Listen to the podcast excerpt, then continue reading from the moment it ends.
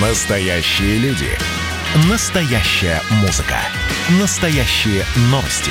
Радио «Комсомольская правда». Радио про настоящее.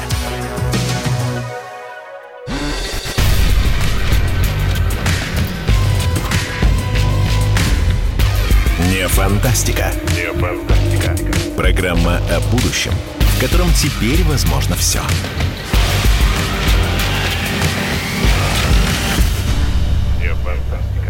Добрый день, добрый день, дорогие друзья. В студии Владимир Торин и в эфире радио «Комсомольская правда» выходит программа «Не фантастика». Программа о нашем будущем, в котором теперь уже возможно все. Единственная программа, в которой мы понимаем и рассказываем о том, что нас ждет в будущем.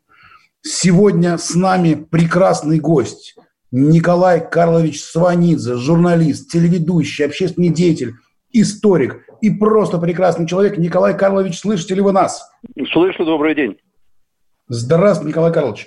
Ну что, вы человек, так сказать, который к истории имеет самое непосредственное отношение. Э, не знаю, знают ли юные люди о том, кто такой, кто такой был, скажем, Сванидзе в в партии большевиков, да, э, ваш, я так понимаю, дедушка, но вам это все знакомо уже не просто как история, а как даже какой-то кусок семейной большой такой саги.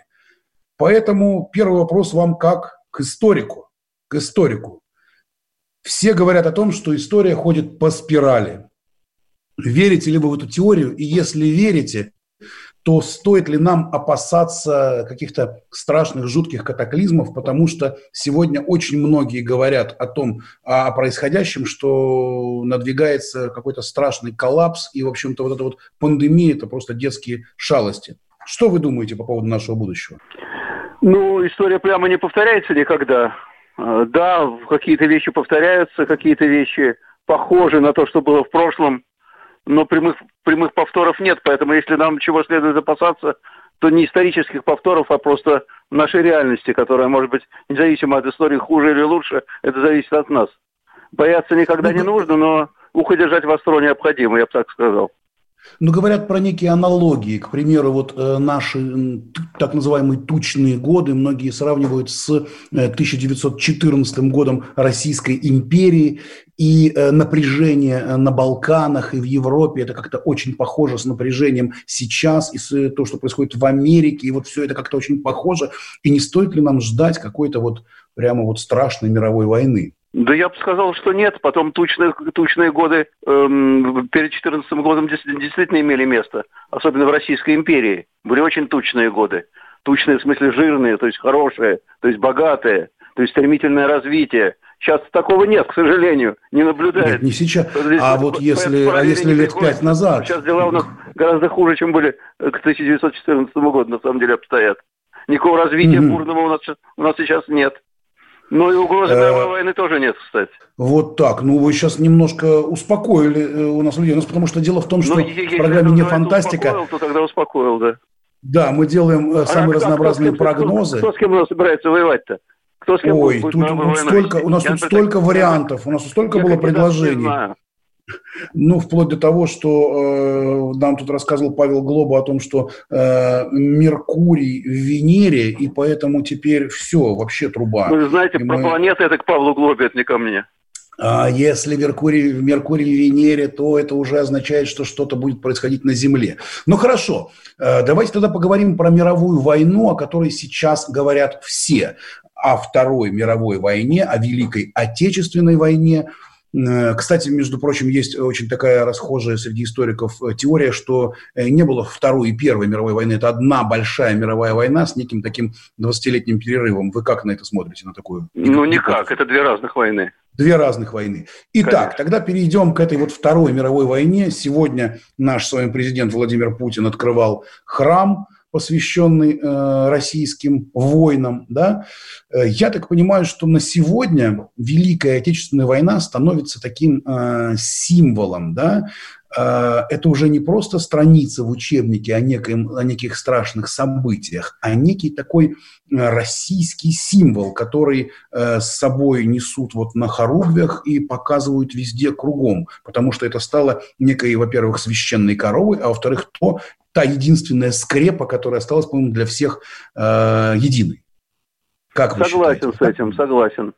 Действительно, сейчас Великая Отечественная война, помимо того, что она действительно священна для всех нас.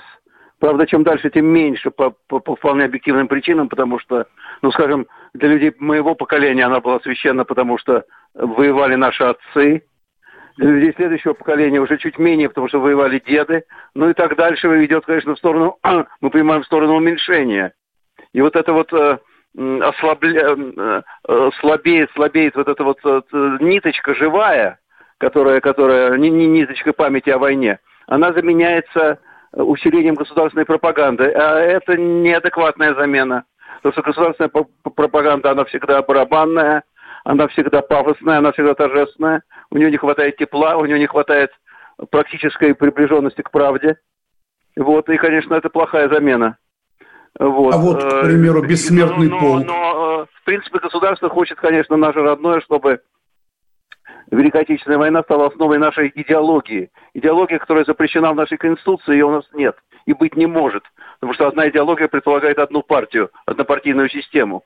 Это у нас э, пока, слава богу, невозможно.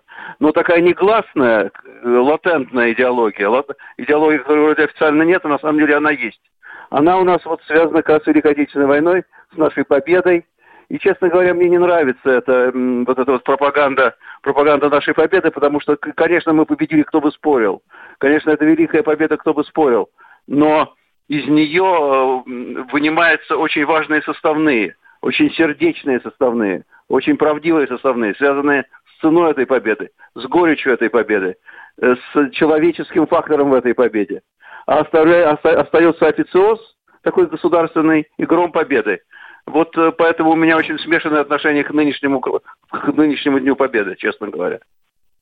Ну, то есть вы чувствуете, как э, выхолащивается что-то я важное, чувствую, я чувствую, остаются я чувствую, литавры. Я чувствую, я чувствую официозную фальшь.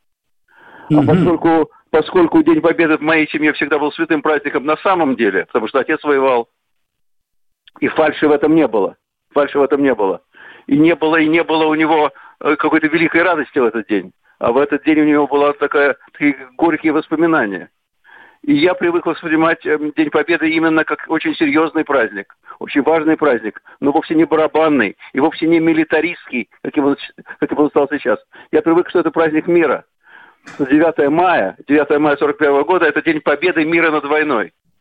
И поэтому, когда я вижу признаки вот этого вот милитаристского призыва, милитаристского вот этого вот пафоса, можем повторить, детишки в военной форме. Это ужасно. Это как раз то, против чего воевали наши предки. А как вы относитесь к, вот к этому э, блицкригу, который вот сейчас нас ждет? Сегодня день памяти и скорби, день, когда началась война, проходит несколько дней, и вот у нас уже день победы и парад на Красной площади, потом еще день с неким голосованием, потом, а потом бессмертный полк. Мы таким маршем таким за э, недельку пройдем. Как вы к этому относитесь?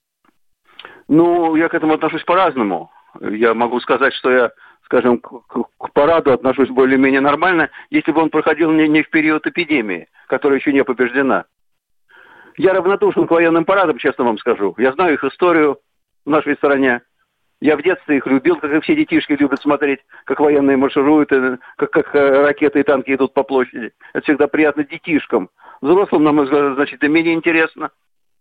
Вот. Э, мне это совершенно неинтересно сейчас смотреть, как военные идут по площади. Это не было интересно и моему отцу. Я от него, видимо, это отсутствие интереса унаследовал уже во взрослом состоянии. Но, тем не менее, это не значит, что я прав. Сколько людей, столько мнений. Если людям нравится смотреть на парад, пусть смотрят. И это традиция нашего, нашего государства. Парады у нас были, начиная с 17 века, и там в разное время они с разной степенью регулярности они проходили, и в разные дни – и большей части людей нравится смотреть на военную технику и на военные марши, потому что это в них пробуждает гордость за государство, и в какой-то степени, я бы сказал, нейтрализует, компенсирует их, их личные неудачи жизненные. Это известно. Поэтому, ну, То хотят смотреть, пусть смотрят. Бога ради, военный парад, значит, военный парад. Но почему в период эпидемии? Я 24 июня это день тоже обоснованный, потому что 24 июня 45 года был Сталинский парад Победы знаменитый.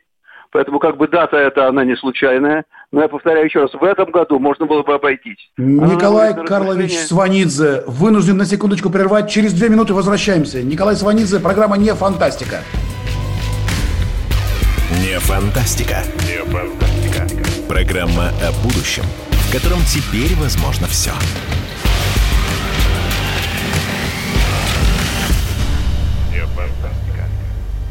Так, летописцы земли русской снова в сборе. Как было бы здорово собрать памятники Ленину в одном месте, чтобы они стояли на высоком берегу Волги под городом Симбирском, и это была бы наша терракотовая армия, как в Китае. Олег, вы пытаетесь развязать э, здесь революцию. Мы вам этого сделать не дадим. Вы мне нахамили, и вам желтая карточка. А так продолжаем беседу. Олег, вам желтая карточка. Рома, Роман, экран. засуньте свою желтую карточку, знаете куда. Кашин-Голованов. Отдельная тема. На радио «Комсомольская правда». По будням в 9 вечера по Москве. Как мне пишет тоже один товарищ, что за наши с Романом отношения он переживает больше, чем со своей, со своей девушкой.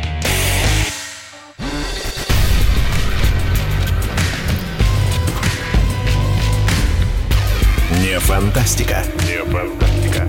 Программа о будущем, в котором теперь возможно все.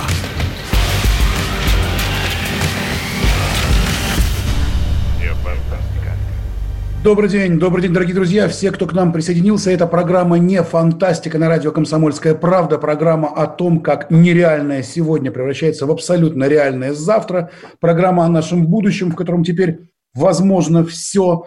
Э, меня зовут Владимир Торин, я ведущий этой программы. И с нами сегодня в студии Николай Сванидзе, журналист, телеведущий, общественный деятель, историк, политолог и совершенно замечательно мы порассуждали про Великую Отечественную войну, Вторую мировую войну. И вот продолжаем наш разговор с Николаем Карловичем. Николай Карлович, вы долгое время входили в Совет по правам человека при президенте России. Мало того, я и сейчас в него вхожу. Вот на ваш Э, да, так вот, на ваш взгляд, сегодня человечество с годами начинает как-то больше вообще э, э, думать о соблюдении прав друг друга?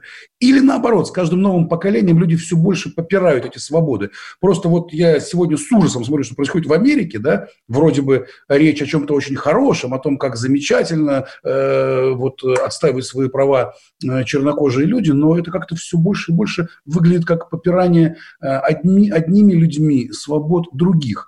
Вот как вы думаете, как человек, который э, входит в Совет по правам человека при, при президенте, больше мы начинаем думать о соблюдении прав друг друга или как-то меньше? И спрогнозируйте, что будет дальше с этим вот, с правами человека. Вы знаете, ну, стратегически все-таки, я думаю, я вообще оптимист на самом деле. Я да. считаю, что в конечном счете человечество развивается в лучшем направлении, а не в худшем. Что мы сейчас живем лучше, чем когда мы слезли с дерева, и заботимся друг о друге больше, и жестокости меньше. Э, можно со мной поспорить, конечно. Можно сказать, что такой жестокости, как была в 20 веке, в общем, с ней мало, мало кто, кто и что сравнится. Но на самом деле убивали друг друга дубинами не меньше, чем из пушек и из самолетов. Не меньше и не хуже. Поэтому я считаю, что все-таки, благодаря тому, что совершенствуется законодательство, люди все-таки больше узнают друг о друге, понимают, что они зависимы друг от друга. Постепенно проникаются мысли о том, что забота о, о других, она выгодна тебе самому. Потому что как ты будешь поступать с другим, так он будет поступать с тобой. В конечном счете это, это уже не благородство, это не доброта, это здравый смысл.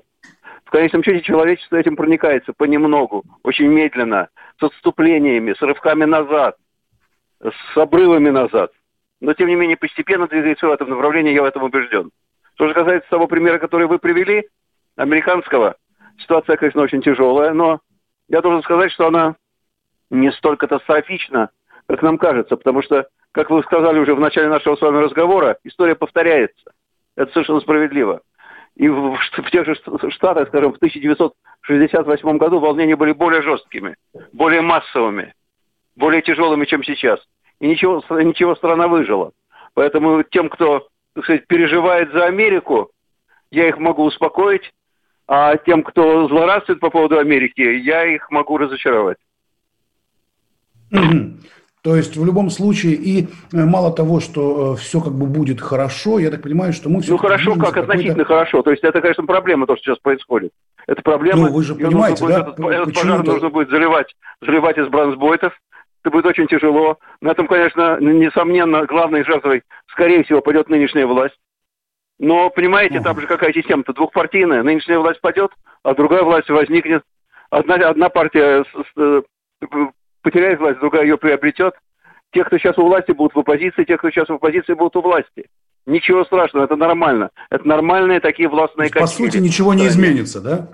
А? По сути, ничего не изменится. Как бы, да, да ничего не изменится, конечно. Сейчас республиканский президент, скорее всего, если не произойдет чудо, ну, чудо может произойти всегда в политике. Но если чудо не, не произойдет, то следующим президентом будет демократ. Ну и что? Все эти дела успокоятся, памятники постепенно восстановятся, какие-то, какие-то нет. А, кстати, про ну, памятники. Не, не, вот, вот не можно, можно вас вот, спросить...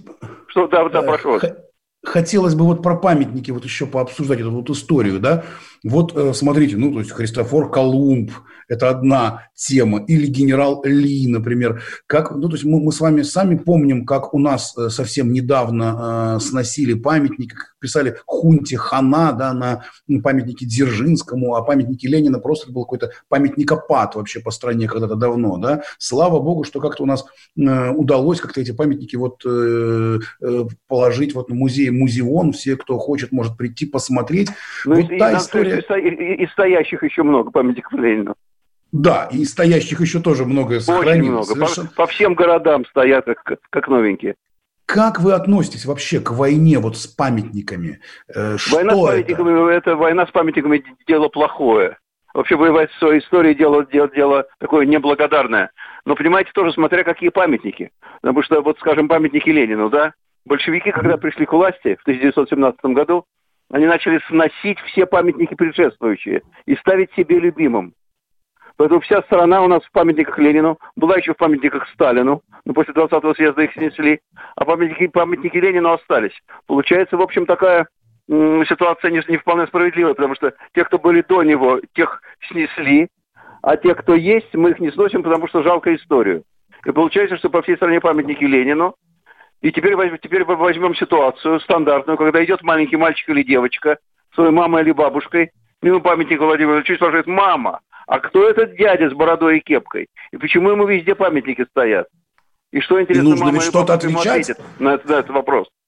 Поэтому, э, когда памятников какому-то одному человеку или представителям одного политического движения, которое себя очень ценило в истории, а потом лопнуло, таких памятников очень много, это тоже не вполне исторически приемлемо. Ну, э, как тут быть? Ладно, с Лениным более-менее понятно. А как быть с Христофором Колумбом? Он-то, он-то уж как тут провинился? Он ни при чем совершенно Христофора Колумба жалко. Он пал жертвой, конечно, общественных, общественных эмоций, прям скажем. Я думаю, что его воздвигнут обратно, потому что бедный Христофор Колумб совершенно не виноват, что он открыл Америку, а в Америке потом было, было черное рабство. Совершенно не виноват. Но вот эмоции сейчас, я думаю, что они придут к концу, эти эмоции. Побеснуются, побеснуются и перестанут. Хотя сейчас, сейчас ситуация, конечно, горячая. Но я еще раз повторяю, э, степень этой горячей ситуации, массовость того, что происходит, и катастрофичность последствий не нужно преувеличивать. Э, то есть вы вот сейчас как вот тот герой, э, герой из э, книги Стругацких, братьев Вайнерых про эру милосердия. Помните, что наступит эра милосердия. То есть рано или да, поздно да, да, когда-то, да. когда-то люди вот станут относиться друг к другу. Нет, я, я, не, раз... я не столь романтичен, как персонаж, которого в кино играет Зиновий Герд, царство ему небесное который да, говорит про эру милосердия. Я не думаю, что это все-таки более... Люди, люди такие животные, многие жесткие и что прям была эра милосердия, нет. Но постепенно, я повторяю, э, здравый смысл все больше входит в моду. Здравый смысл все больше входит в моду. И мы прям это видим э, сегодня, например, не всегда например, видим, в США. Не всегда видим. Он медленно входит в моду. На протяжении а... одного поколения можно это и не увидеть. Мы с вами можем этого и не застать. Но если сравнить то, что происходит сейчас, с тем, что происходило, скажем, 500 лет назад, предположим, то тогда изменения достаточно видны даже невооруженным глазом. А что изменилось вот э, за эти 500 лет, если не считать, что появились, не знаю, компьютеры или телевизоры или космические корабли, а вообще... Что само по себе, что, что само по себе неплохо. Да, что само по себе может быть неплохо, да? Это увеличивает удобство общения, это увеличивает знания друг о друге. Соответственно, это уменьшает даже, даже ксенофобию, потому что когда люди да. не знают друг друга, не видят друг друга, каждый чужой, Откуда слово немец? Не мой, не говорит по-нашему. Каждый, да, кто, это... чуж... каждый, кто по-нашему не говорит, тот чужой. У кого другая форма носа, у кого другой, другой цвет глаз. Так теперь уже, мы разбиваемся на чужих и не на чужих через э, чаты э, в социальных сетях. Теперь э, раздуваются фейки в любую секунду. То есть раньше, чтобы где-нибудь там в какой-нибудь условной Византии придумать фейк, который, значит, дойдет до Руси, он шел полгода и часто не доходил, потому что, значит, не пробрался сквозь болото. То теперь за да, согласен, секунду... Согласен, но своих, своих внутренних хватало. Внутри византийских и внутри русских. Руси, Руси да. даже не было как таковой, но неважно. Но, но эм. хватало своих внутренних. А сейчас все-таки это все фейки возникают, но они компенсируются все-таки э, нормальными объективными знаниями. Э, вы знаете, прогресс, он имеет свои положительные стороны. То есть вы больше все-таки видите, что это больше в позитив все то, что происходит я, сейчас? Я верю, что в позитив. Тогда давайте еще раз. Вот программа не фантастика. Мы здесь говорим о нашем будущем, в котором теперь возможно все. Потому что после этой пандемии уже все. Уже даже если, если инопланетяне прилетят, то уже кажется все. Уже даже, даже никто не удивится, подумаешь, уже не такое... Можно поспорить, при увеличении. Преувеличение. Мы с вами, если победим эту пандемию, мы о ней забудем через годик.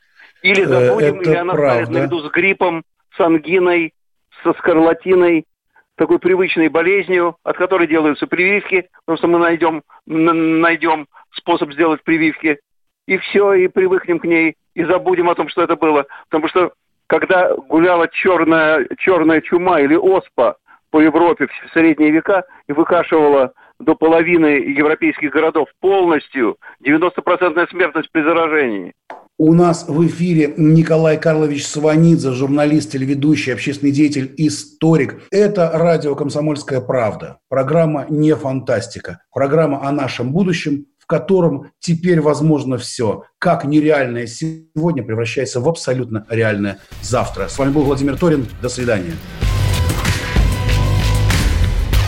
Не фантастика. Не фантастика.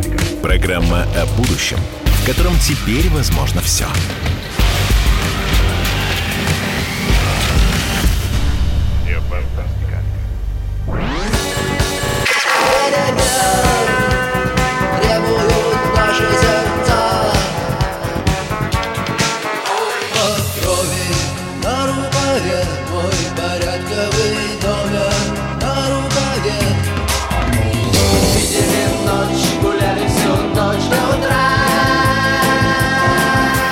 «Комсомольская правда». Радио поколения кино.